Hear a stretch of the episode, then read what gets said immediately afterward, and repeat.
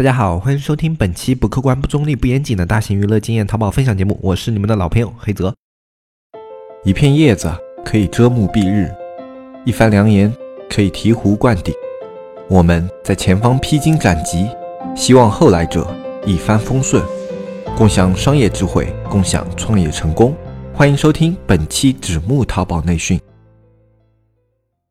今天这一期节目呢，本来应该是放在周四去跟大家聊的，因为在周四之前那一期节目呢，有很多朋友不知道啊，我们这个项目它到底要什么样的一个合伙人啊，然后这些合伙人有什么差别，然后合伙人的条件是什么，然后就一直在问小安，然后小安这边回复的比较多嘛，那么我就特地提前把这个内容搬到了周四去讲。那么我本来以为啊，我把这个内容放在周四讲掉了以后，那小安这里应该可以稍微清闲一点，那我们节目也就可以正常的这样一步一步一步的去做了。啊，但是呢，就是在上一期的节目发完了以后啊，又有很多听众朋友过来问了，他说：“哎呀，那你们这个项目到底做什么呀？那我们如果成为这个合伙人，我们应该去啊，怎么样去营销你们这个商品啊，或者怎么样去卖这个商品啊？啊，或者说我们加入这个项目以后应该做一些什么事情啊？啊，有没有什么具体的方法呀？然后很多人在问这样的问题。那么这样的问题呢，本来是我在周四的时候那一期节目里面要讲的啊，因为这个内容也不是非常的少，应该换一个角度来。说这个内容比上一期节目的那个内容还要多，而且就各位听众朋友们问的一些问题呢，就非常的具体，或者说涉及的面可能在我预期的后两个节目里面。所以说呢，最早的时候这个节目我们想要稍微慢一点做，就可能二十分钟、二十分钟，然后做个几期。那么今天呢，因为有很多的听众朋友们问的问题都非常的集中，那么我就把这些集中的问题全都放到了这一期的节目里面，全都放到这一期节目里面呢，有好处也有坏处。好处是这一期节目听完了，应该大部分的听众朋友们都能把这个项目里面的内容给捋一个思路出来了。那么坏处就是呢，这一期节目的内容会非常非常非常非常的长啊，可能要超过我以前录制的所有节目的时长。所以在听这一期节目之前呢，大家最好。有一个心理准备，就比如说你最好现在手上比较闲啊，或者说你现在可以去泡一杯咖啡啊，弄点小零食，或者说一边做一些什么事情，然后慢慢的一边做一边就听这个节目，或者说一边吃点什么东西，然后一边听我们这个节目啊，稍微放松一点，因为时间肯定不会特别的短，肯定四十分钟打底吧。那长了我也不知道要奔到多久去，我这里还没录完呢。但是呢，这一期节目结束以后，我相信所有的听众朋友们。对于我们这个项目，它到底要做什么？怎么去落实？哎，我能不能去做这样的项目？我相信这样的问题大家都会有一个概念，包括我们能不能做好这个项目啊，都是可以去从这一期节目里面找到自己的答案的。那正是在聊这期节目之前呢，有几个事情我们先放到前面来说。那可能有的听众朋友们听到一半的时候，听到自己想要了解的点，那么后面的可能就不听了。那为了让所有的听众朋友们都能听到这几个内容呢，我就把几个比较重要的通。通知我放到前面来跟大家说一下。啊，第一个呢就是我们在周三的时候会由大海老师来开一期直播课，在这一期直播课里面，我们聊的就全是关于这个项目的内容。只要你对这个项目有疑问，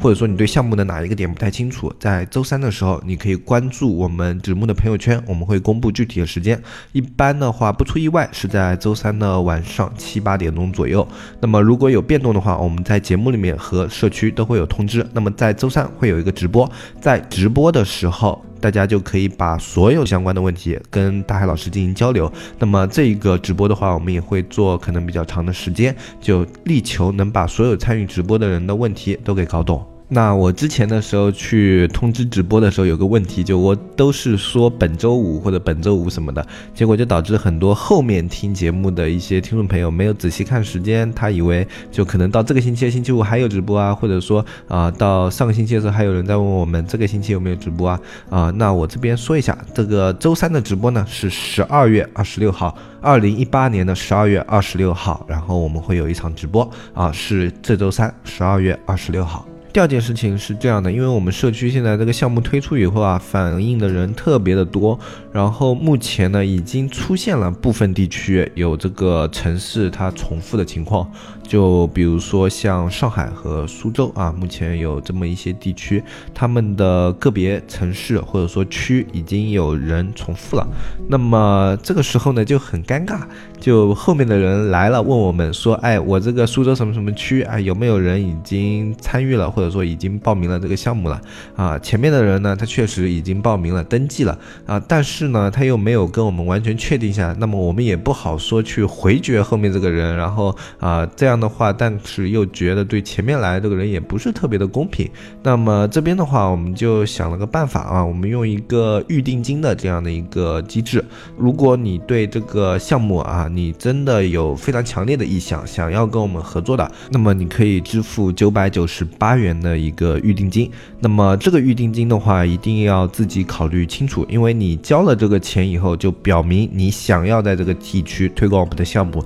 然后对于这个项目里面有一些点不清楚的话，没有关系，这一期节目我基本上会把所有的项目里面的相关点啊，不光是落实啊，还有这个项目的内容啊，都会在这期节目里面讲得非常详细。听完这一期节目的话，我相信大部分啊能够有自己商业判断的人都可以做出自己的选择了。所以在听完这一期节目以后，如果你有强烈的合作意向的话，你在小安这里支付九百九十八的一个预定金，那么这一块的一个项目我们就是啊留给你了，因为。大家的条件我们在看过，我们给一些意向人群都有一些表格嘛，就大家表格交上来以后，我们都看过，其实大家的条件都没有差特别特别多。那么这样的话，对于我们来说挑选也是一件比较困难的事情。那我们还是遵循一个在条件基本上差不多情况下，我们还是先到先得的原则。那么谁先来支付这个预定金，那么这一块地区我们就留给你了啊。不过这一点大家一定要想清楚，因为这个名额本身就一个地区就是有限的。所以呢，我希望大家选择是有一个成熟的考虑的，就是不要频繁的变动，因为这对于我们和呃其他的对这个项目有意向的人来说，都是一件。不太公平的一件事情，所以这个定金呢，我们是没有退还机制的。如果你决定了，那你这个定金就是支付了以后，我们是没有退还机制的。这也是我们希望大家在自己做出选择之前一定要慎重啊，不要因为就想要占一个坑位来支付这一个钱啊，就你一定要考虑这件事情。你听完以后能不能自己去做啊？如果能的话，那你再交这一笔钱。那么相应的，因为你现在交完这笔定金以后啊，我们的程序还要经过一段时间的。最后的一个调整，那么上线的时间大概要在一月的中下旬，就正式上线的话，可能在一月的中下旬。我们之前一个内测名额已经在前两天已经招满了，这几个内测人员呢，我们已经定好了，而且他们会在这段时间配合我们进行一个内测的工作。那么剩下支付定金的人，你们可以在一月的中下旬正式拿到你们的这一个项目，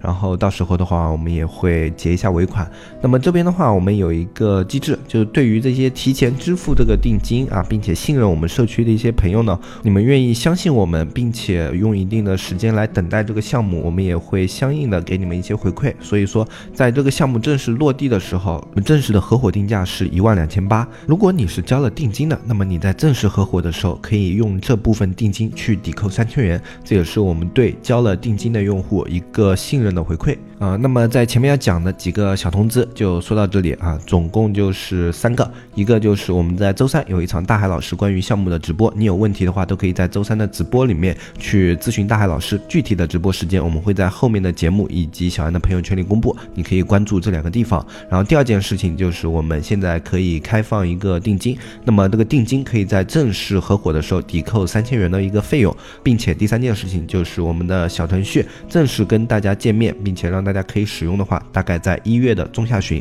好，那么事情讲完了，我们就正式接下来我们后面的节目。我们这一期节目。要讲的内容真的非常非常的多啊，可以看一下，我们现在讲通知都已经讲掉了八分多钟，因为这个项目里面包含的点实在太多了，所以你每要讲一个小的点都要花费一些时间，那么累积起来它就会时间非常的长啊。那么接下来的话，大家就可以什么瓜子饮料、开水什么拿出来啊，慢慢听，然后慢慢的去理解我们这个项目到底要怎么落实啊。我们从大家最关心的问题开始给大家做一个解读，第一个。大家问的比较多的问题就是，你们这个教育的一个项目，他们到底做什么？培训哪方面的？培训什么样的人？然后我们怎么样去卖你们这个项目？那既然大家最想了解这个，那我们就从这个东西开始聊起吧。首先，我们这个项目里面它有着怎么样的一些内容呢？我们这个项目它是一个小程序，然后这个小程序里面呢，它是包含了基本上所有的小学的线上课，这是我们目前的一。个阶段。就是说，在最早的阶段，我们是以小学的线上课，也就文化课来入手的。为什么要选择小学呢？其实我们可以做的面有很多，就这个程序它本身并没有局限性，我们可以做小学，可以做初中，可以做高中，可以做幼儿啊，也可以做幼小连接啊，还可以去做一些成人教育啊，这些都是可以的，没有问题。但凡是你做什么，你都要有一个开头，你要有个切入点。就像我们去做一些自己的淘宝的时候，你也要先从一个单品款你去打造，这样才是比较简单的一种做法。如果你一开始就想把整家店都拉得特别高的话，那这种难度是非常高的。相对来说，你去打一个单品，然后再把这个店铺慢慢的营销起来，这样的一个思路是我们所有做淘宝的人都比较容易理解的。你从一个点去营销，它会特别的简单，你的。针对会特别的明确，你的用户群也会相对更加的好扩散，所以这就是我们去选择先做小学课程的原因。为什么选择做小学呢？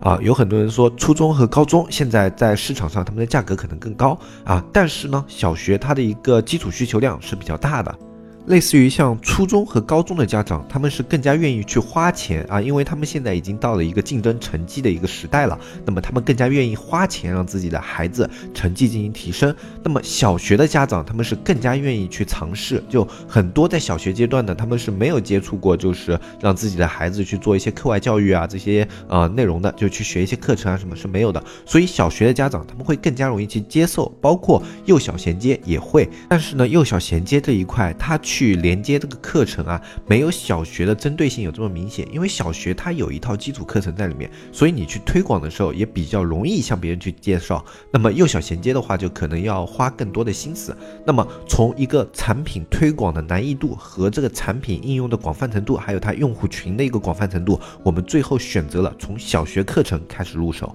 但是并不是说我们这个项目它是只做小学的一个线上课程的一个教育啊，它是由小学入手，因为我们在早期的话肯定要有一个切入点。那当这个切入点你已经切入好了，或者说我们这个程序在前期的这个整体的一个基础模式，我们尝试下来非常的不错的话。那么，类似于初中、高中，然后还有一些成人教育啊，像什么公务员考试啊这种东西，你都是可以作为后续的一个拓展项目继续往里加的。这对于我们来说，并没有什么程序上的一个难度，我们仅仅是说，我们这个小学做的成功了，我们再去把初中和高中的这部分的线上教育的内容给上架到这个服务器里面就可以了。所以说，这个程序它的延展性是很强的，它能够做什么？它其实只要你在线上教育能够做的，它都能做。但是我们希望产品最好是有针对性，所以我们。目前的一个目标是以幼小衔接、小学、初中、高中文化课为主，因为这个市场是最好切入的。那包括之前我们在交流的时候，也有一些听众朋友们在问我们有没有说什么准备主打一下类似于像英语培训啊这方面，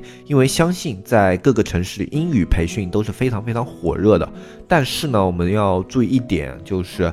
英语它这个科目啊，在之前的时候，其实教育方面已经有一个文件下达了，就是说在未来几年，可能三到五年啊，或者说稍微长一点时间都没有关系。就在后面这个趋势的话，这个英语是会被从一个必修课里面给拿掉的，就你高考里面必考课，它会拿掉的。我们现在是一个高考是一个选课模式嘛。就是啊，你必修几门课，然后选几门课。那么英语目前是必修的，但是今后它可能会变成一门选课，以后可能就是个二加 N，就你语文、数学，然后去加其他的几门课，进行一个高考的选课，然后再去考试。啊，那么也就是说，英语它在后面它的重要程度会下降啊。现在英语之所以这么火热，是因为它目前是一个必修课，就你不管你是文科、理科，还是说你是选了什么课，你英语一定要考。但以后可能就不一样了。那么。我们做淘宝顺应趋势，我们来做这种东西，同样也是要顺应趋势的。不是说以后啊英语不考了，然后我们现在开始主推英语，可能等到我们这个项目推的还比较好的时候，过了还不到两三年，那英语它开始直线下滑，那是不是说我们就赶上了一个夕阳产业？这种事情是我们不乐于见到的。所以我们宁可把这个宝压的稍微稳妥一点，哎，我们就主压在文化课上。因为有的人虽然现在在说素质教育，是吧？素质教育很重要。但是啊，我们大家如果有家长的话，你就自己摸着良心问问看，你如果有两个孩子，一个孩子呢德智体美劳全面发展，琴棋书画样样精通，但是呢，就是考试成绩比较差啊，可能只有一个考个三本的一个水平啊，或者考一个专科的水平。另外一个孩子呢，他画画画画不行，音乐音乐不行，体育体育不行，但是考试非常的好，清华北大什么的就随便考考的。如果是这样的两个孩子，你是更愿意去投入给那个？德智体美劳全面发展，琴棋书画样样精通的那个孩子，去给他身上投入更多的一个教育资金呢，还是给你那个能够上清华北大的孩子投入更多的教育基金啊？我们这里仅说教育方面，就如果就是教育方面的话，这两个你只能选一个去投入，你会更加愿意选哪一个啊？我相信大家自己心里应该有个答案。在这种情况下的话，素质教育虽然是我们国家现在在推行的一个东西，但是它并不是所有人都会放在第一优先级。考虑的一件事情。那我不排除有一些特殊情况，就像有一些家长，他们就是愿意让自己的孩子他们在啊学习的东西里面更加的开心啊，更加的娱乐化。重要的是培养他们的情操和他们的才艺。那我不排除有这样的家长，但是我们要考虑的是最大的一个环境。我们作为商人来说，我们要考虑的是最大的那一部分市场，而不是说那一些小众的市场。小众的市场有小众的市场的做法，这并不是我们现在去推行一个主流项目需要考虑的一件事。那说到这，大家对我们是要在最开始的时候做一些什么样的内容，肯定是有概念了。那么这里的内容在最早的时候，肯定都是由我们社区这里程序方面啊，我们这边的内容整理方面，我们都会把它做的比较完善。你拿到手的话，是一个非常非常齐全的一个小程序，你不需要在程序端方面做太多的一个工作。所以在你拿到手以后，你就是拿到了一个成熟的商品，你只需要负责去把它售卖掉就可以了。你有一个商品，里面有小学非常齐全的一个线上课程，包括了语文、数学，然后一些主流的一些课程啊，它都有。那这时候可能会有人出现第二个问题，就是我为什么要来做这件事情？为什么这件事情是我除了淘宝以外更好的一个选择啊？我可能淘宝我还可以去开拼多多啊，我还可以去开京东啊，是不是？就诸如此类的。但是这里我们去考虑一个问题。如果你是一直在从事线上一些类型的创业的话，它这里面会有一个问题，那就是大部分的线上创业项目它都有一个通病，非常的耗费精力啊。类似于像我们这些做互联网的啊，我们做电商的，然后去做网站的，然后还有做一些啊互联网的开发端的这些所有所有的工作，没有一件工作是你可以一天到晚闲在那里的。就算我们这种做淘宝的。你看着这个店铺，你也每天都需要去关注它的数据，而且会在很忙的几个节点，你需要去囤货啊，然后还要去关注它的数据啊，然后要上新啊、拉新啊，然后去管理直通车啊，你需要有很大量的时间铺在这个淘宝店铺上面。除非你是那种体量特别大的一个商家，你手下有一个非常成熟的团队，你可以相应的自己在这上面的投入时间比较少，但是你相应管理这个团队所需要花费的时间也是很长的。这种时候，你花费的时间就就从一个参与者的花费时间变成了一个管理者的花费时间，并没有把这个部分时间给抹除掉，你依旧在花费时间，你不可能自己从这个事业中抽身而退。那么这时候考虑一个问题。如果你四十岁了呢？如果你四十五岁了呢？或者算你精力特别的充沛，如果你今年五十岁了呢？这个时候你干不动淘宝了，你没有那么多的力气，说我从早到晚去盯着这些东西，我已经盯不动它了。或者说，哪怕我去盯，我也有些力不从心，我有些跟不上这个时代的潮流了。有没有这样的情况？有的。那么这种时候，你还要继续坚持来做淘宝吗？你就要跟这个淘宝死磕到底，磕到自己不行为止吗？这边呢，并不是说让大家现在不要做淘宝了，淘宝以后是不可能做一辈子的啊，不是说这样子，而是说我们要考虑一个问题：当你做不动淘宝的时候，你还可以干什么？作为一个线上的创业人，我觉得这是一定要考虑的，因为当你想想看啊。如果你现在在二十几岁啊，或者说三十岁，你在做淘宝，然后做了十年、二十年啊，到自己做不动为止，自己可能赚了比较多的钱，但是到那个时候你淘宝店不开了，这时你赚钱的能力，也就是说你去获取资金的能力是马上断崖的，而这个断崖之后，就导致了你人生赚钱的时间节点到此为止了。从这以后，你就等于从零开始。你说你五十岁了，你开始学习，你去做一些线下生意啊，或者说你五十岁了，你开始学一些技术啊，你去跟那些搞技术的死磕，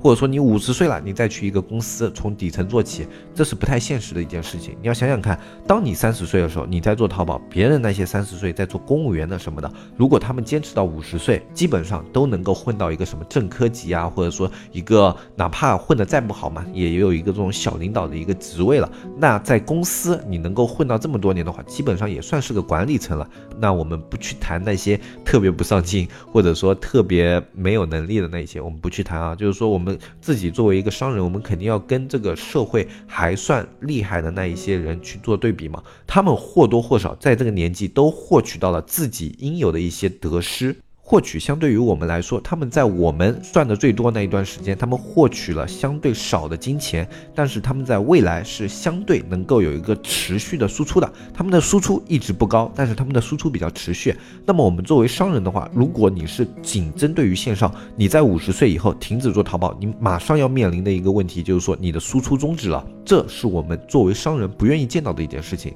我们商人的话最喜欢的就是，哪怕我这个生意不做了，我另外的生意，我另外的方面。他依然在赚钱，我的钱不会断掉，因为在四十到五十岁这个时间段，你去资金中断的话，你要面临的情况是非常严峻的。你要知道，当你四十岁或者五十岁的时候，你的上一辈、你的父母辈基本上是已经完全丧失了在社会里面赚取资金的能力了。他们那个年纪就是应该养老享福了，在你四十岁的时候，基本上他们就是应该养老享福了。那么这个时候，你的孩子。他刚刚从大学毕业，或者说他们可能如果有的生孩子比较晚一点的，刚刚从高中步入大学，在这样的一个环境下，你上面的父母不能够给你提供支持，你下面的孩子还需要问你去要一些生活支出啊，给他们提供一些基础的生活保障。比较具体的例子就是，那马上他们要结婚了，对吧？那你作为中国式的一个家庭，你有一个孩子的话，你现在。男孩，你肯定要给他准备车、准备房，而女孩呢，现在在我们这个社会里面也很少有说，哎，我们就是净赚便宜的，已经很少有这样了，基本上都是不进不出的。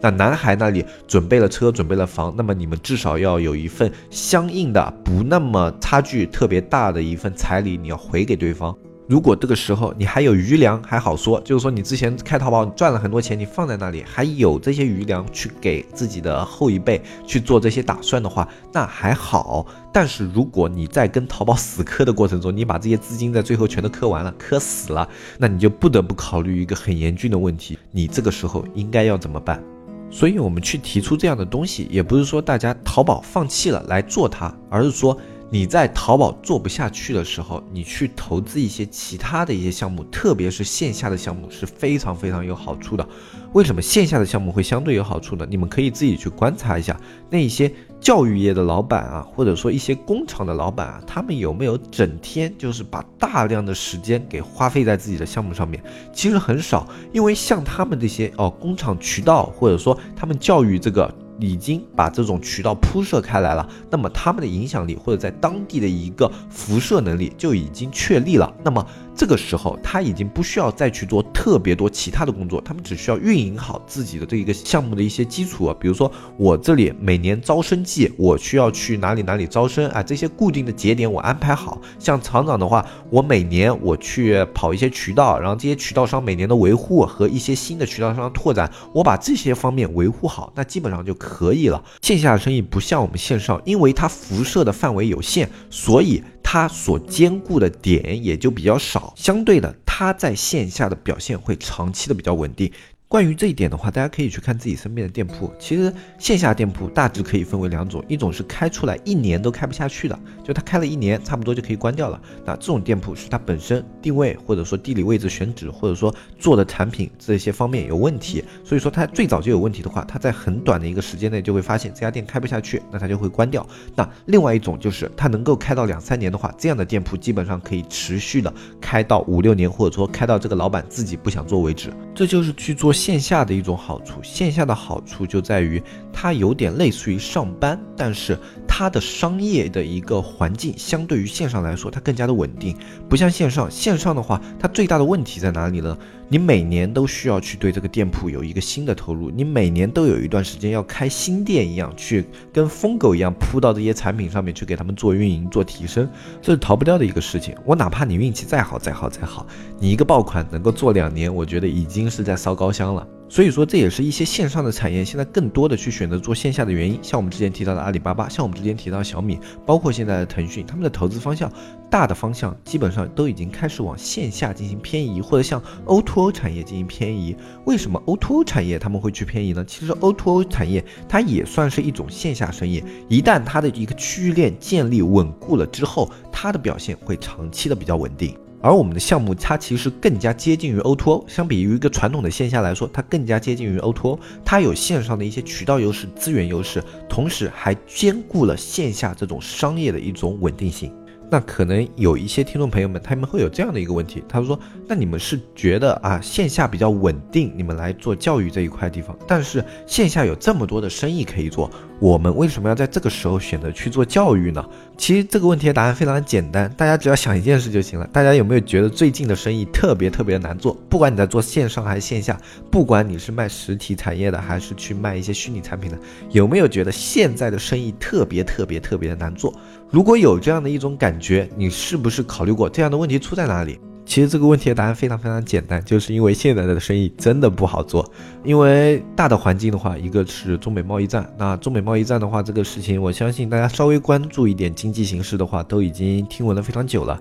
那么贸易战这种东西啊，从来没有一边是会赢的。如果一旦贸易战打响了，对两边绝对都是损伤。特别像是中美这两个特别大的一个经济体，他们之间产生战争的时候，绝对是两败俱伤的。可能会有人看了一些网上的帖子和一些鼓吹的言论啊，觉得是我们啊中国对美国进行制裁啊，怎么怎么样的啊，就是有一种民族自豪感在这一场战争里面。但是我这边可以明确的告诉大家，不管你是什么中美贸易战、中日贸易战、中欧贸易战，你只要打起了贸易战，绝对没有说有一边会有占便宜这样的一个说法。也绝对没有说某一边对另一边进行制裁这样的说法。这样一种制裁呢，它只发生在一个绝对大的经济体对一个绝对小的经济体的时候，它才会发生制裁这样的一个效果。如果是两个等级差不多的经济体，当他们之间产生战争的时候，那绝对就是两败俱伤的。那两败俱伤受环境的影响，就是整个经济环境都会受到冲击。那么不管是实业还是我们现在的一些线上贸易，它因为这样一个贸易战的影响，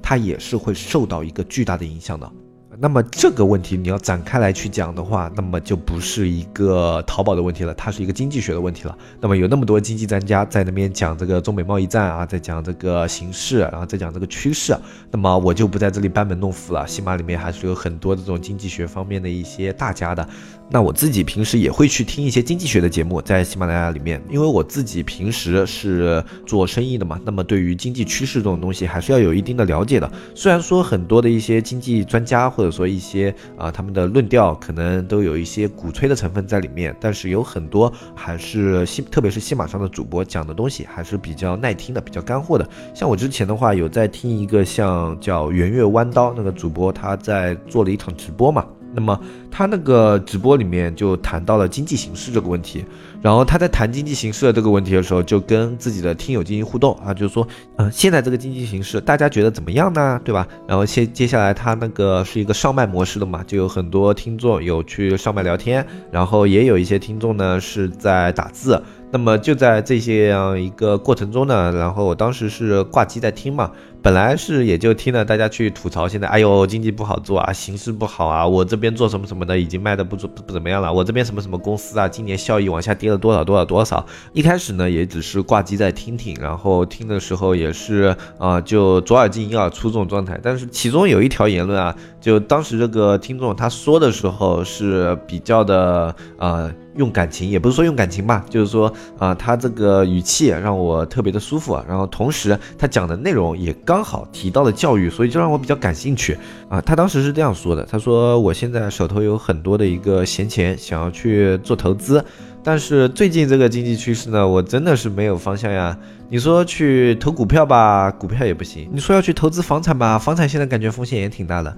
那么我到底去投资些什么东西好呢？那买金融产品好像也没什么特别值得买的。那思来想去啊，最后就决定，要么就把这些钱全都投在教育上，投在自己孩子身上。啊，他说，因为不管什么时候嘛，那我给我自己的后一辈，给我的儿子做投资，总是不会有错的。啊，大致意思就这样啊。他原话我是没有记得特别清楚，但是大致的意思就是这个样子。那么我不知道当时有没有跟我一起听这个直播的听众。那么我觉得喜马拉雅上的话，大家最火的几个主播嘛，那可能有一些重叠，可能也有一些听众听到了这个内容。那么我就觉得当时刚好我们在做校育这个项目，当时我听了这个言论以后，就觉得我们押对宝了。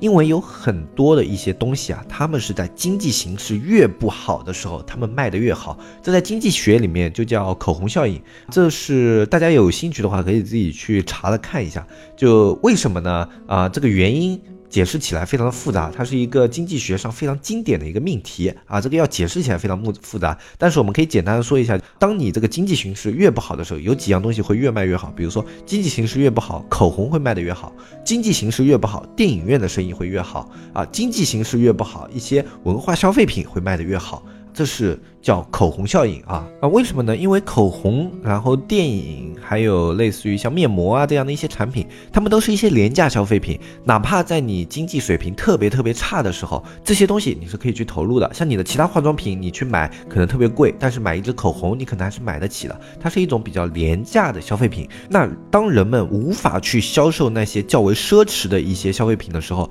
他们会转而向这种廉价消费品进行靠拢，然后他们会去大量的购买。这类的一些商品。这种效应呢，就叫口红效应啊。如果大家感兴趣的话，你可以自己去百度一下，你应该是可以大致查到这个效应它具体是一个怎么样的一个情况。那么以前的时候，我是从来没有把教育跟口红效应结合在一起。但是当这个听众说出这句话的时候，我就立马想到了口红效应。当经济形势不好的时候，什么东西最好卖？那么教育它为什么会成为其中的一类呢？这跟我们的国情有关系，也跟整个国家的一个人们的价值观有关系。首先，在我们中国人所有的固有价值观里面，就有“十年寒窗苦读，一朝飞黄腾达”这样的一种概念在我们的思维里面，是不是？所有人只要你去谈，哪怕你跟自己的长辈、长辈的长辈、长辈的长辈的长辈，不管是多少年前的长辈，你只要去跟他们谈这个观念，他们是不会觉得有错的，因为这样的观念本就是中国的圣贤提出来的，谁会至于他是错的呢？只有当我们这个社会已经穷到连饭都吃不起的时候，大家才会放弃教育，就好像我们。那时候刚刚建国没多久，那时候啊，像我爷爷奶奶那一辈的人啊，我外公外婆那一辈的人，他们有一些人教育水平非常的低，那是因为他们饭都吃不起了，还谈何教育呢？那其实到我们的父母这一辈的时候，他们的经济条件其实有的啊，在中国这个环境下，有的大部分还不是特别好。但是这个时候，他们基本上小学或者说小学、初中这样的一个文化水平还是有的。哪怕那时候他们的饭还是吃的不是特别的饱，但是他们已经开始让自己的孩子进行学习了。这是在他们饿着肚子的情况下，都要让自己的孩子去学一个好的成绩，让他们未来有一个好的出路。更遑论我们现在这个社会，你是很少会出现饭都吃不饱这样的情况的。也就是说，每个人的家庭，你或多或少，只要去控制开销的话，都是会有一些闲钱的。而这些闲钱里面，作为一个最主要投资项目放在前面的教育，肯定要占其中一块。像很多的一些线下的投资人啊，跟我们的线上投资是一样的，他们这一辈子只会做一种生意，他们刚好就踩在了风口上。像一些地区性的，比如说你可以看懂产业带啊，有一些产业带的，他们卖一个什么被子啊，啊，或者说卖一个纺织材料啊，或者说卖一些瓦片啊什么，他们赚了，赚大了，那么会有一批人跟着过去。这一批人都会赚很多钱，你放心，这一第一批人啊，绝对都是赚大钱的一批。然后接下来会进入一个火热期，那么火热期结束以后呢，才会进入萧条期。那么在这之中呢，就会衍生出一大部分的，在这个产业带肯定会衍生出一大部分的这种有钱人。而这种有钱人呢，他们就是因为站在了风口上，而当他们这个风口结束的时候，就好像遭遇了我们现在这种经济萧条的情况的时候，他们也是没有方向的，因为他们不知道自己的商业为什么成功，他们也是一个单一。一模式的商业，他们不知道自己的商业为什么成功。在这种情况下的话，他们会迷茫，哎，他们会不知道，哎，他们往往还有很多钱，因为他们这种站在风口的话，一捞捞的钱是非常非常多的，那么他们会有很多闲钱。在这种情况下的话，他也不知道自己这一波钱应该要怎么去投入。那这个时候自己又赚不到钱，然后也不知道自己的未来怎么样，甚至产生了啊，我以后要不要去上班了这样的念头啊，我都遇到过这样的一些人。那么这时候这些人他们会不会觉得，哎，我这辈子五六十了，四五十了，也就这个样子了。再学什么东西也不会有什么大的出息了，生意能做做，不能做再想想办法啊，实在不行去什么上个班啊，什么怎么样的，哎，把这后半生给过掉，反正还有些闲钱。但是我家这个小兔崽子，哎，现在还年轻，哎，一定要让他以后有出息。不能再走我这种老路，像我这样子，哎，一旦这个生意做不下去了，什么都不行了，那一定要让他以后不能像我这样，那么怎么办？让他去学，给他投教育，让他去找补习班，去找名师啊，怎么怎么样的，是不是这样的一个思路？那连这些可以算成功过的人，他们都会有这样的念头，在他们不能继续成功的时候，他们都会有这样的念头。那么，当那些不成功的人呢？那些就是出生出来以后啊，就一直没有获得过特别大的一个财产，或者说没有一下子获取过特别大的一个资金量的一些人，他们会不会觉得，哎，我这辈子直接就这样想，我这辈子就这样了，我好像也不能有什么大出息了。但是呢，我家这个孩子。我的钱，我给他去投教育，让他自己努力，那以后不要走我这种老路。那么他们是不是会有这样的想法？而且处于这样的环境中的一些人，或者说经历了这样的人生的一些人，他们是不是我们这个社会里面的更大多数？那么这些人。如果他们但凡是为自己的孩子着想的，有一定的远见的，他们一定是会投教育的。哪怕他们自己不投教育，他们身边的一些人也会给他们一些这样的建议。实在不行，哎，给自己的孩子一定要顾好，哎，一定要让自己的孩子学得好。哎，自己条件艰苦点没事，孩子的学校一定要上得好，孩子的老师一定要找得好。如果那个学校学的还不行的话，那再找一些补习班什么的，这些东西别人是不会有反感的。这年头啊，你去别人家卖个保险，都会有人觉得你是在害他，你是想骗他的钱啊。虽然说保险这个东西啊，只要你是正规渠道的，你是在售卖一些正规的保险的，那肯定是在做一些保障工作啊。特别是像一些意外险啊、医疗险啊、商业医疗险这种，我觉得还是比较有必要的啊。那这个见仁见智。那么。在这种情况下，你去给别人介绍说你给自己买一份意外险，一份商业医疗险，对你是自己是有好处的，那么别人都会觉得你是在想骗他的钱，你是想做自己的业绩啊，他们会觉得你这个人被保险洗了脑，哎，我不知道自己你们身边有没有过这样的一些想法的人啊，或者说有没有遇到过这样的一些经历？那么其实他这个东西，我觉得是正常的，因为保险虽然它的推销模式稍微有点问题，这个三级分销的模式我一直不是很喜欢，但是它这个。保险它绝对是有保障功能的。一个人给自己买保险，从某种意义上来讲，要比社保是要有用多的。那么推销保险人，他其实并没有在害你，但是就是会有很多人觉得这些推销保险人不太好啊，他这种人不能当朋友了。就连这种明明不是在害你的东西，在我们这个社会都会有人觉得啊，他是在坑钱，他是在害你。但唯独教育这一样东西，你去跟别人说，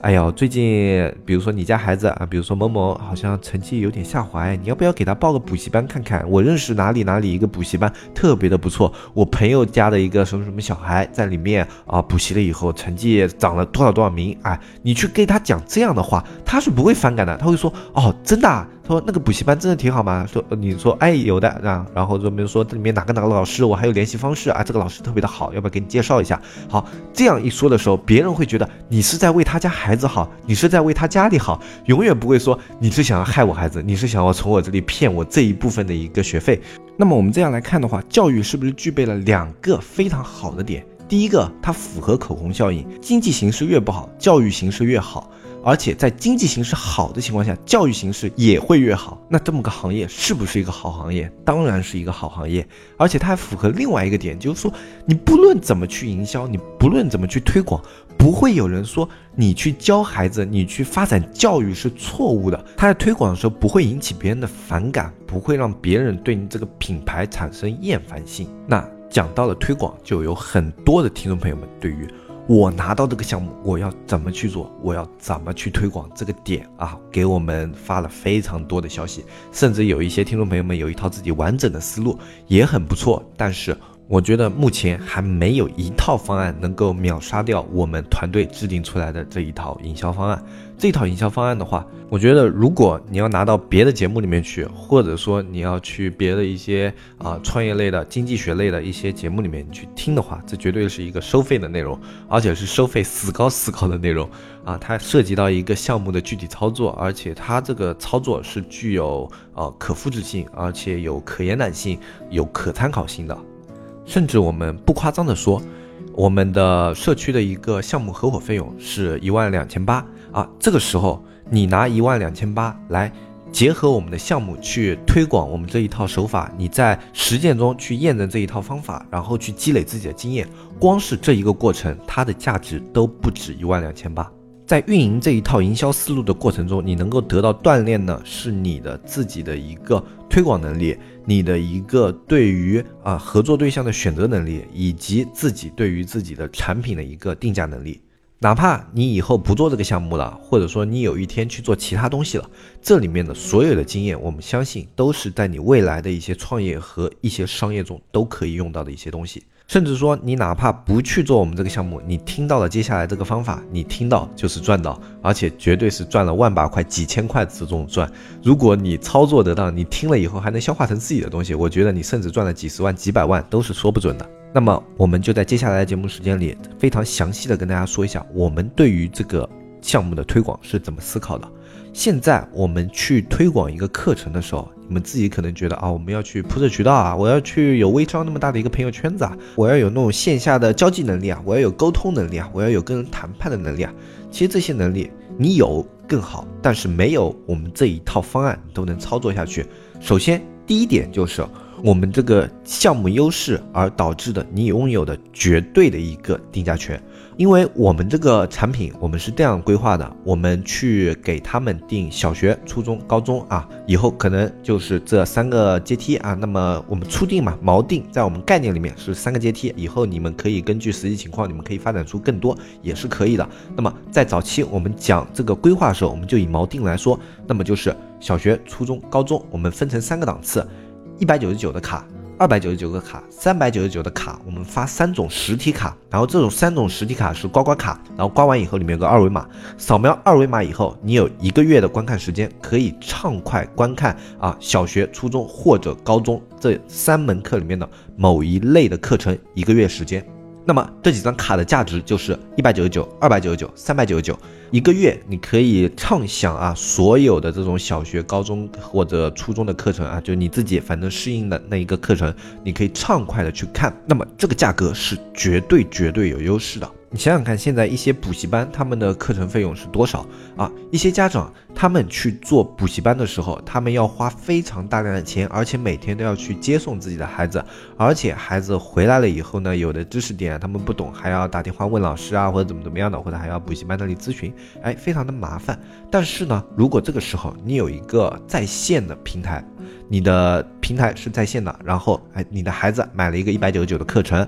他就可以在自己的家里就看这个课程，然后看的时候啊，他的父母可以陪在边上啊，因为小学课程、初中课程还比较简单，那么有一些问题的话，父母跟着一起看，然后听着老师讲的，然后可以帮孩子直接就做一些答疑，而且。这个时候，你孩子在家的学习效率会变得比较的高。像现在的话，很多孩子一回家，因为他们的啊在校的内容啊，基本上在一些补习班里面啊，什么就做完了。那在家里，他们也没什么事情可以做啊。那父母可能会让他们看书啊，看书的话嘛，其实小孩子又看不进。那么看电视，你也不能太苛责他啊，但你又不能给他找什么事情做，你硬要他去干嘛的话，也不太好啊。这个时候你。买了一套课程，你让他每天可以看一个小时的课程，我相信很多家长是愿意去花这个钱的，可以让你的孩子每天有一个小时的充分的学习时间，在业余的时候，哎，这对于每一个家庭来说都是非常非常好接受的。所以这个东西，首先它在价格上有优势，其次它的成本是多少呢？我们社区对于我们这第一批的一个开放的这种合伙人啊，我们的成本就是两块钱。好，这两块钱的成本是什么呢？就是我们给你的这个卡片的费用啊，这个卡片的成本是两块啊。可能最后具体根据这个卡片做出来，我们这个价格会有些浮动，但是差不多啊。我们调查过市场，一个这种刮刮卡的成本两块左右。那么你的成本就是这两块，然后你拿到，比如说天猫优品站啊。一个城市现在的天猫优品站覆盖是非常广的，你拿到这个天猫优品站里面，你让这个老板帮你卖，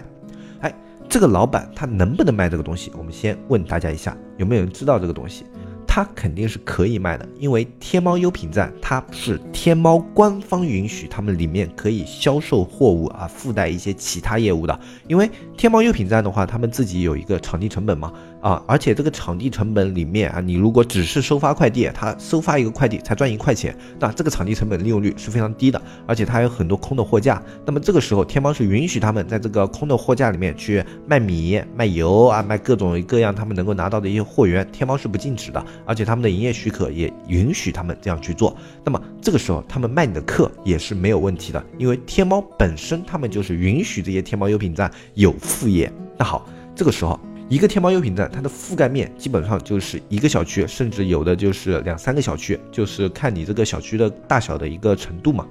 那有人说我交际能力非常的差，我去跟别人谈这个价格不是很好谈啊。那这个时候你怎么去谈呢？把这个卡片拿过去，跟他说啊，我这边有一套课程，我是做教育的，哎呀，你就。跟他简单介绍嘛，自己的这个项目啊，我们之前这些节目内容都可以拿过去，你照搬都没事啊，因为反正我们这个社区没有什么版权问题啊，你照搬过去吧。就我们这个教育怎么做的，你就直接拿过去跟他说啊，我们这里要做一个怎么怎么样的一个教育啊，大概是这样的。你简单先跟他说，然后这个课程我们现在有卖三种，一种一百九十九，一种两百九十九，一种三百九十九，我能不能放在你这个地方卖？卖出去一个，你可以拿五十块钱。那这是谈判能力比较强的人，就一百九十九，你让别人卖，他卖一个拿五十，对吧？然后另外一种是谈判能力比较弱的，就是说，啊，我这个东西放在你这里卖，那么你卖一个，我给你一百块啊，那个大头都是你的，我这边嘛就赚个小头啊，你这边帮我做个推广，好不好？啊，这是谈判能力比较弱的人，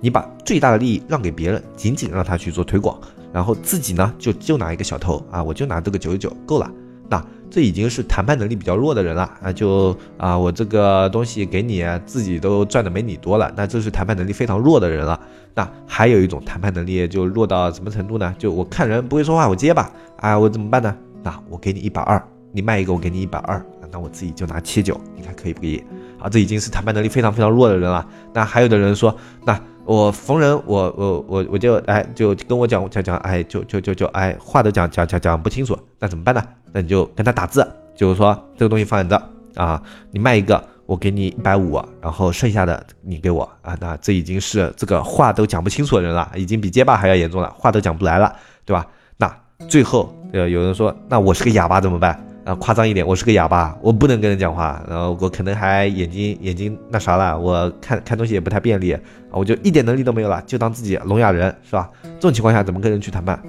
你卖一张卡，我给你一百九十七，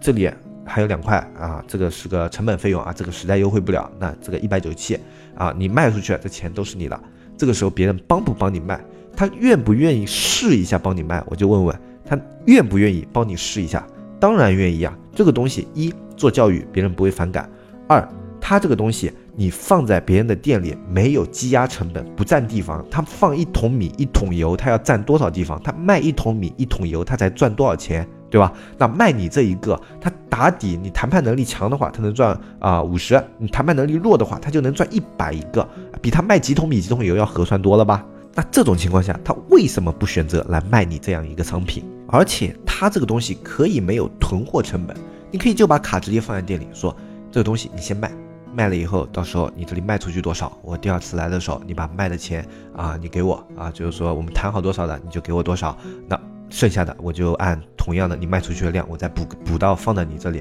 如果你卖的特别特别快的话，我可以追加量放在你这，对吧？你就很简单，他都不用囤囤货成本，就别人付了钱他再给你钱，他赚到了钱再给你，这是多么好的一件事情。你如果是个天猫优品站的老板，有这样一个项目，有这样一个点放在你的店里，不需要你承担任何风险，你只需要帮他卖出去就可以了。而且你这个程序是成熟的，你到时候去跟他谈的时候，所有东西都可以给他看到，然后包括你这个程序的使用啊什么，他都可以尝试，他都可以测试，对吧？我看到一个这样成熟的商品，看到一个这样理念比较成熟的一个项目，我为什么不帮你做一下推广，我自己还能赚钱呢？对吧？那我是个老板的话，我一定会做这样的项目。那么我们就算。一个城市啊，你去跑五十个天猫优品点，那么假装其中有十个老板是想不开的，就不想赚这个钱的，不要这个白送的钱的，那我们还有四十家天猫优品店，那四十家天猫优品店对于一个城市的覆盖率大概在百分之八十左右，那大一点的一线城市，你可以去跑菜鸟驿站。那除了这些呢？便利店能不能跑？当然可以。那七十一能不能跑啊？Seven Eleven 能不能跑？当然可以。蛋糕店能不能跑？也可以啊。蛋糕店有很多是什么样的人去买？是不是那种家庭主妇妈妈就很多都会去蛋糕店买的？然后你这时候在蛋糕店里做一个推广，然后这个课程呢让他们去卖，然后卖一个他们就能赚一百。他们卖不卖？当然卖。而且蛋糕店有一个什么好处？在一个城市里面运营的很好的蛋糕店，他们的背后。必然有一个非常非常庞大的用户的微信群，啊，你们可以去观察一下。我不知道是不是大家都会去蛋糕店里买一些商品，加一些这种蛋糕店的微信，因为你要比较关注这些蛋糕店的活动的话，我。大部分会加一下，那么只要你加了他们的活动群以后，那他们就可以群发一些消息，自己的活动消息。那么有这样一个商品的话，这样的商品值不值得他们在微信里面帮你做一个推广，让他们去让他的那些用户到他的店里来领这个教育培训的卡片，然后把它卖出去，肯定是值得的。那这种情况下，你还觉得去推广这一件事情是特别特别难的吗？这里面的渠道我们只说了这点，还有更多，比如说当地的宝妈群。比如说，你们当地的一些家长群，可不可以去沟通一下？你能不能找到自己朋友里面有一个是待在这种群里的？当你找到第一个以后，你再找第二个、第三个、第四个，难吗？其实一点点都不难，因为只要这个东西它的利润够高，你是可以给它疯狂的去定价的。就你的谈判能力，哪怕再差、再差、再差，我就只要一个成本，可不可以？当然可以。你这用户基数就发展起来了啊！说到这的话，我就不得不提到了，就之前看小安那里的登记信息啊，以及一些跟我们社区聊天的一些听众朋友，真的是特别特别的不自信啊！他们就是担心啊，跟我们聊的时候。哎呦，我是个什么？以前就只会在大学里刚出来的，啊，大学也没学过什么东西。那我来做这个项目合不合适呀？还有一些，我是个宝妈呀，我很久没有接触过外面的东西了，也很久没有跟人打交道了，我能不能做这个东西啊？虽然我很想做。然后还有一些呢，就是我是个就是做淘宝很多年了，跟外面都没有打过什么线下交道的，我能不能做这些事情啊？很不自信。但我觉得没有必要，因为我们这个项目，我们定位的就是给那些社交能力特别差，而且只擅长做线上项目的那些人给制定出来的。因为这样的东西，你如果去跟一个谈线下的人，你去谈的话是谈不通的。这为什么谈不通？我们后面再讲。那说到这里的话，还有没有听众朋友觉得这一件事情去推广是一件特别特别难的事情？它难吗？我觉得只要你是一个能够去跟别人正常的交流说话的人，这一件事情你都是可以落地推行下去的。还有一些人说自己脸生啊，不太喜欢跟人交流，看到人太紧张了，真的不会跟人打交道的。那你能不能跟有一个朋友你是不紧张的？就你跟这个朋友讲话的时候，你不磕吧？啊，你可以跟他很清楚把这件事情聊清楚。那么你能不能拉你这个朋友进来合伙？他的表述能力比较强，你让他去帮你推，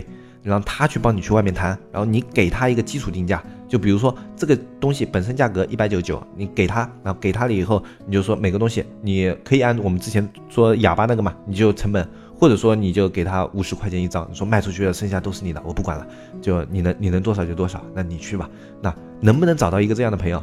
多多少少有一个吧，那这里已经是我所能想到的最坏的情况的极致了。如果这都处理不了的话，欢迎来我们社区跟我们进行交流啊，因为这可能是我们遇到的一个新的世纪性的商业难题，我们很乐意跟你们去探讨一个这样的问题。那好，这是我们在线下推广的第一步，我们在线下推广布局了很多步，我们在这里会讲两步。啊，因为时间关系，我们讲到前两步，但是前两步的话，它的落实性是非常非常强的，而且这两步落实下去以后，你后面的的操作都是非常简单的，所以我们重点讲这要推行的两步。那这是第一步，如果你是一个能力强的人，你在第一步就已经把这个项目所有的支出全部回本，而且能够赚取一笔可观的费用。你就按一个比较低的利润来算吧，就你拿一张卡片，你让别人卖了，然后你自己代理五十块钱啊，你自己赚五十块钱，这个算低了吧？卖一百个人你赚五千，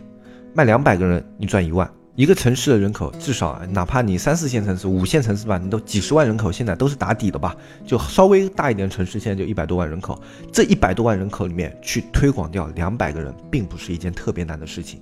更不要说我们这个商品有如此的一个易推广性了。为什么它有易推广性啊？因为它成本低啊，它成本低，同时能够卖出一百九十九、两百九十九、三百九十九这样的价格，它能够卖出这样的价格，它的利润空间非常的高，所以你能够拿去让别人分享的钱是特别特别多的。这像什么呢？这像微商里面的一种商品，叫面膜。面膜这个商品，我相信所有你接触过微商的人，你都了解过。就是说啊，你都不用接触微商啊，你自己关注过朋友圈的人都在某一年都被这个面膜刷过屏啊。不管是什么牌子的面膜，你总归是被一种面膜刷过屏的。为什么面膜这种商品能够这么火？那么我给一些不太了解面膜的那些听众朋友们科普一下，一个面膜的成本也就两三块啊，有一些劣质的面膜甚至几毛钱的成本都有。那微商上卖的那些面膜，他们起码卖到两百多块。那中间这一部分都是利润，那么他利用这个利润空间就打出了一个多级分销的一个模式。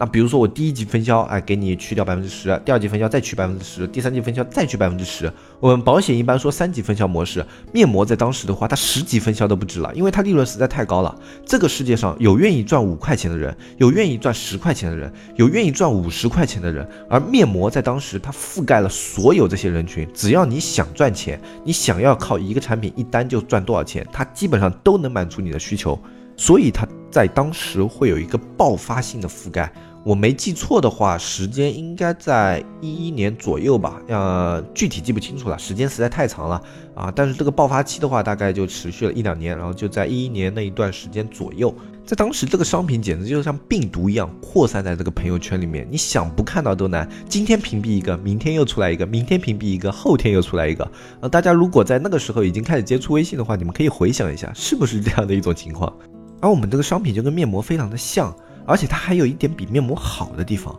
面膜这个商品它在泛滥的时候会引起反感，而教育这个东西，我之前已经说了，只要你的表现还不错的，它是不太会引起反感的，它的传播会非常的简单。好，我们再来看一下教育这个东西，同时具备了口红效应、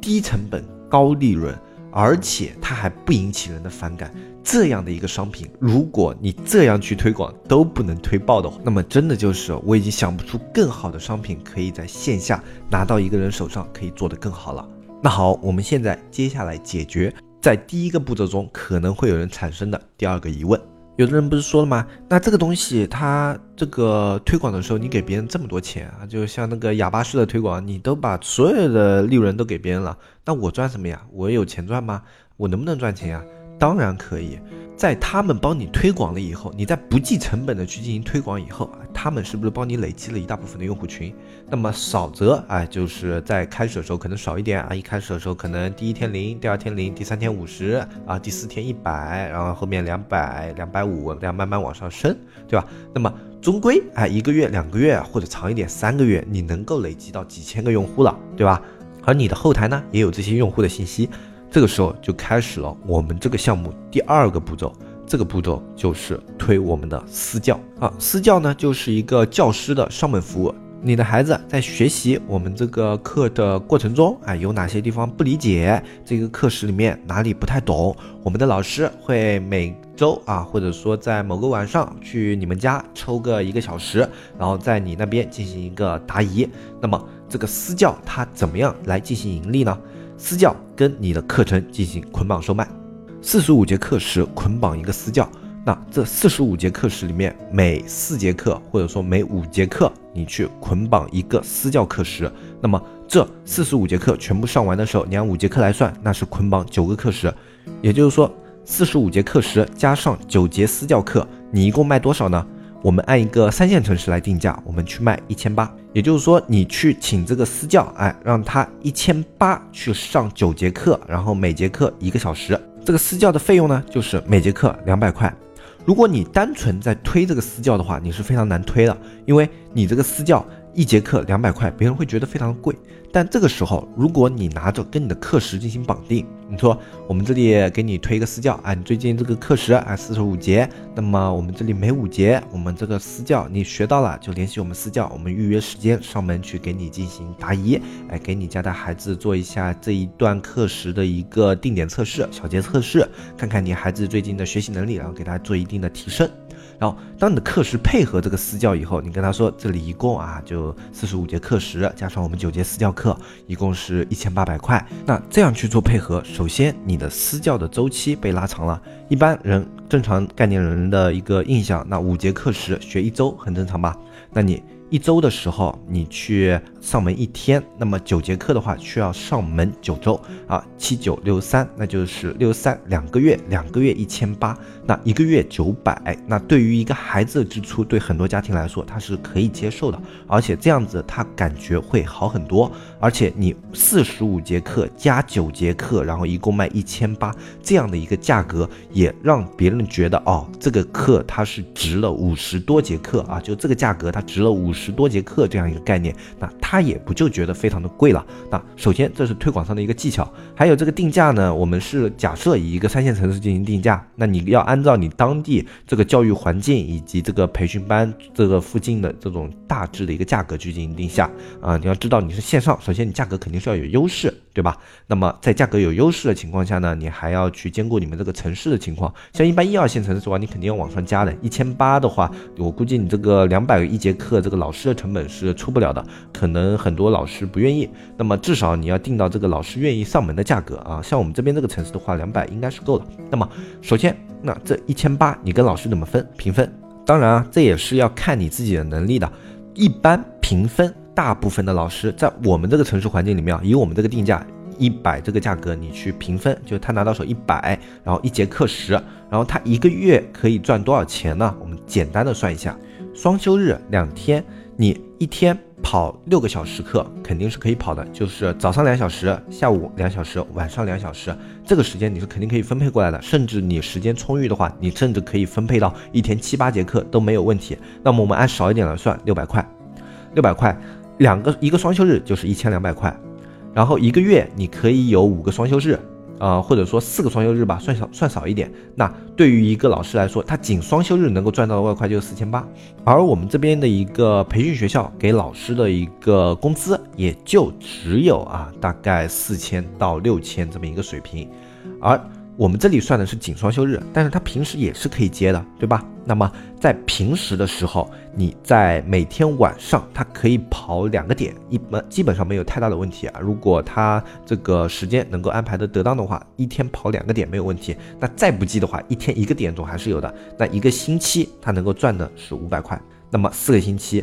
又额外赚了两千块，那么他的一个基础工资，只要他愿意去做的话，六千八。这是他在你这里作为老师的一个基础工资，而且这是我们算的一个最低的。那这个价格已经完全超越了他在这个培训学校的价格。一个可以按小时来赚钱的一个生意，这样的老师他愿不愿意去做？啊，反正你根据你的城市水平不同嘛，你价格有有上有有下可以浮动嘛。啊，反正根据我们了解的话，呃，我们这个城市是比较低的。我这个四千到六千的话，那个六千已经是非常好的老师了，基本上平均的话也就四千，甚至有一些比较烂的一些培训学校，他们的教师工资水平是三千。啊，要看这个教育培训学校他们的一个具体的一个环境来定。那么我们大概锚定嘛，就四千左右嘛。那我们这个城市，那一二线城市的话，我们之前也了解过，大概也就一个比较好的老师，也就在六千。钱多一点啊，也就是说你在一二线城市，你的价格也只要上浮一定程度就可以了，不用上浮特别的高。那在这样的一个环境下，你一个老师一天，我们假设一个老师他能够跑两个点，他一天就可以为你赚两百。但当你有五十个老师的时候，你一天就能够赚一万。有没有觉得这个数量似乎非常的夸张？其实一点都不夸张，找五十个老师难吗？我们这边大海老师，他之前自己有做过教育培训，当时是在上海做的。然后他当时呢，注册在他教育培训学校老师有多少人？两万多人。这个具体的时候你们可以在直播的时候去问一下大海老师这方面的情况啊。我这边记得他跟我讲是两万多人，啊，大差不会差，反正就两万多人在他那边注册，然后这里面老师他们就是在他这个培训学校成立没多久就全都注册过来了，两万多人。如果有这样的一个基数的话，你一天去分配五十个老师的任务量，然后在你这边第一波哎这个基础已经做好情况下去分配五十个老师的任务量，你有没有觉得特别难？根本不难了，对不对啊？当然啊，两万多人是上海的情况，那么你三四线城市你打个折扣，那么你注册个五千个老师不过分吧？或者说你再少一点，两千个老师不过分吧？那两千个老师里面有五十个愿意跑的老师，这样还是有的吧？那也就是说，你一天赚一万块，其实不是特别难的一件事情。那很多人会想了，那我怎么去联系这些老师的资源呢？其实这些老师的资源是不用你去特别的联系的。当你这个项目里面，你去找到了第一波老师，可能你就找到了四五个。这四五个老师你拉过来以后啊，你跟他们说，我们这边的需求量是非常大的啊，怎么怎么样的，你给他们透露出这样的消息，这些老师他们会有个圈子，他们会去扩散这样的消息。因为你想赚钱，这些老师也想赚钱，在你这里，他们可以就是每天啊，就只要啊晚上两个小时的工作时间，双休日一个排排版的一个工作时间啊，给他安排好了，就每个月就能够赚到六千多块，这样非常轻松的一个工时，他们就可以赚这么多的钱，他们这个消息会扩散的非常非常的快，你相信我，绝对会非常非常的快。到时候就不是你去联系老师的问题，是这些老师抢着来联系你说，哎，你这里是不是要招老师？你这里是不是有个什么培训啊？到时候还反而是你要去给这些老师做一些挑选，看看他们是不是真的哎可以去做一些家庭的辅导。其实也不一定是一定要那种培训学校老师，其实培训学校老师他们的素质并不是每一个都特别特别的高啊。你有时候去，如果你边上有一些重点院校啊，你可以去招一些这些院校学生，哎，他们也可以晚上抽时间出来。院校学生还是比较空的，他们晚上抽时间出来的话还是愿意的。啊，或者说双休日这种，他们都是愿意的，跟他们的时间不冲突。这种情况下的话，你去找一些重点院校的学生，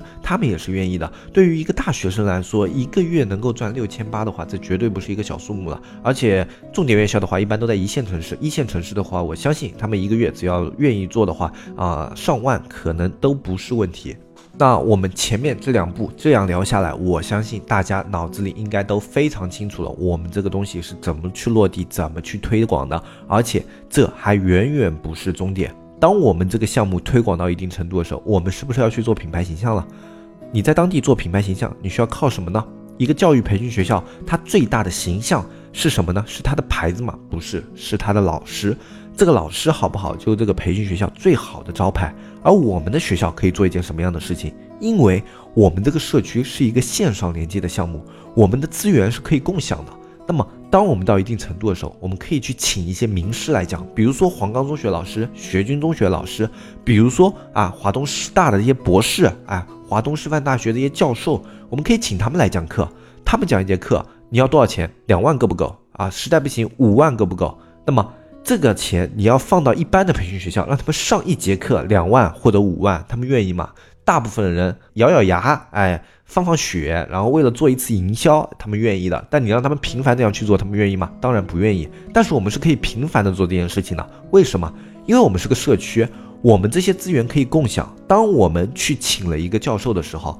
我们可以让他做一场课，然后这个课所有人都可以用，那么大家一起出一点钱，不过分吧？当我们的城市合伙人达到五十个人的时候，我们所需要军团的费用仅仅是四百一个人。就算他两万一节课，四百一个人；就算他是五万一节课，我们一千以内也给他搞定了。当我们城市合伙人有一百人呢，有一百五十人呢，这是不是不可能？我觉得不是不可能的。随着我们这个项目的发展越来越大，我们这里面所能够获取到的利益是越来越多的。我们这个项目是人越多越强。那么。当我们能够做这样的事情的时候，我们是不是可以频繁的去请这种名师，在我们的在线教育课堂进行讲课啊？我们可以去宣传这样的噱头啊，我们甚至可以去做一些宣传片。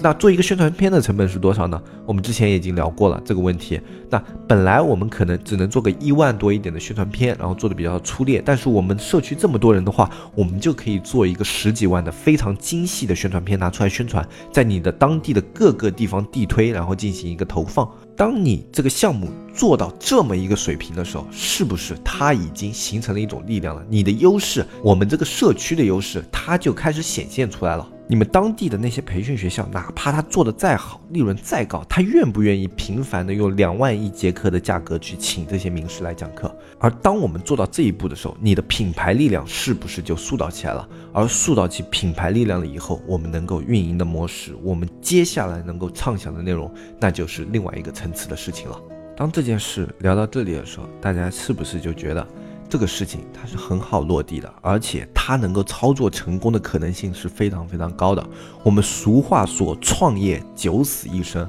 我自己也觉得创业九死一生。我自己去做项目也是九死一生，可能因为现在经验的关系，然后一些实战的关系，比别人的成功率稍微高一点。那十死五生吧，一半成一半倒。但是这个项目我是有绝对的信心，它是能够做起来的。因为我们这个项目它不可复制，它不是别人随随便便就模仿得来的。这个项目只存在于我们电商人和我们社区才能够做起来这样的项目。为什么呢？你去看看我们这样一个项目，你拿去跟一个传统的线下生意人，你说我要在线下做一个教育培训啊，我要这样去做，他愿不愿意去接受？他肯定不愿意去接受。哪有人神经病一样亏了钱去做这种推广啊？亏了钱，这个前期让别人赚的多，自己赚的少来赚。哪有这样做生意的？这样做生意怎么做得下去？还赚个屁呀，是吧？那在他们看来是这样想的。那我们这里，我们电商人会怎么想？这个东西是不是就低价引流？我去发小卡片的时候，我是不是在低价引流？我可以不赚钱，我可以赚的少，我可以把利润都让给你们，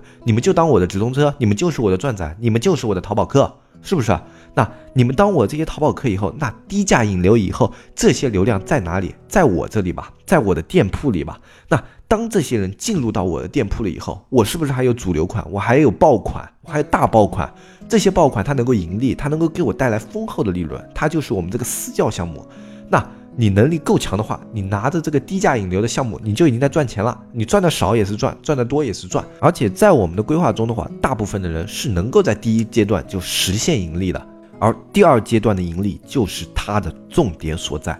你第一阶段你能够引入的流量越大，你能够引入的流量质量越高，你在第二阶段的推行就会越加的顺利。而当你第二阶段一旦形成一个顺利的圈子以后，你这个事业就变成了一个长久的事业，它就变成了一个稳定的线下项目。而这样的一个线下项目，它是可以长期的给你带来利润的。我们按少了算，五十一个，那就是一天一万。双休日的时候，你算算是多少？一个老师一天能够跑六个小时。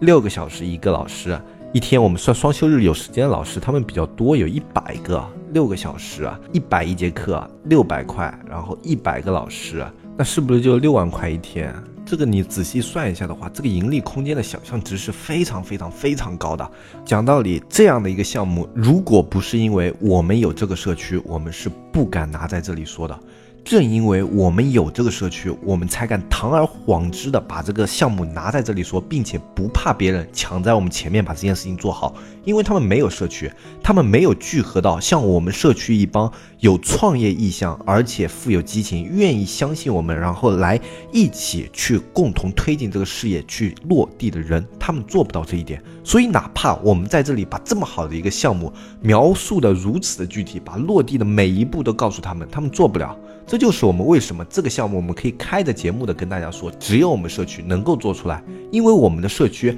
它是一个基于相互信任的一个社区，信任是很多商业的门槛，而我们社区能够通过这样的一种模式，我们通过自媒体聚合了那么多愿意相信我们的人。而且这些人里面还有为数不少的愿意跟我们一起合伙、一起合作，把这件事情推行下去的人，这是我们的荣幸，也是这个商业模式得以实施的基础所在。如果脱离了这个社区，纸木做不成这件事；如果脱离了纸木，大家也做不了这一件事。所以，这样的一件事情是只能发生在纸木的一件事情，它是只有我们才能做成功的一件事情。而且这个商业理念是只有我们这些做过淘宝、接触过淘宝、知道淘宝这些模式的商家才能够理解的理念。只有理解了这些理念的人，他才能够知道这件事情他是一定能成的。所以我说这一件事，它仅发生在社区，仅发生在我们这些淘宝人之间。我们愿意用一年多的时间来孵化这个社区，我们愿意用一年多的时间来聚集这么多人，而这一年多时间有这么多愿意相信我们的人，我相信这一次这个商业的奇迹，我们是可以把它创造成功的。那么今天这一期节目我们就说到这里。如果想了解更多，继续关注我们的节目，我们还有更多的点子没有跟你说呢。想要了解更多的消息，也可以添加小安的微信，纸木电商的拼音在详情页里面也有，添加纸木电商的拼音就可以添加我们客服小安。我是黑泽，我们下期再见，拜拜拜拜拜。